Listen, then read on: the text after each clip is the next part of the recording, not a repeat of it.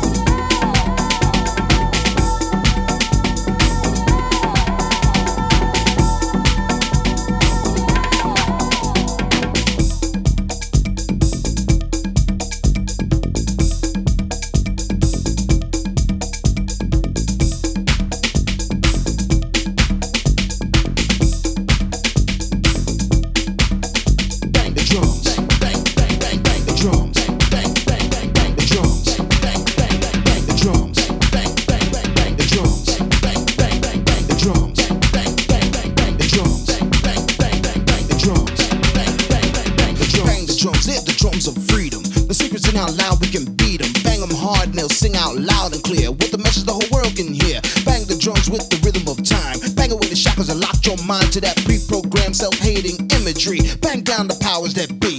Bang the drums as a celebration of one people, one nation, rising as one against those who have stationed themselves as the masters of domination. Bang the drums as a call to unity, cause that remains the key. For when the day comes that the tribes join together as one,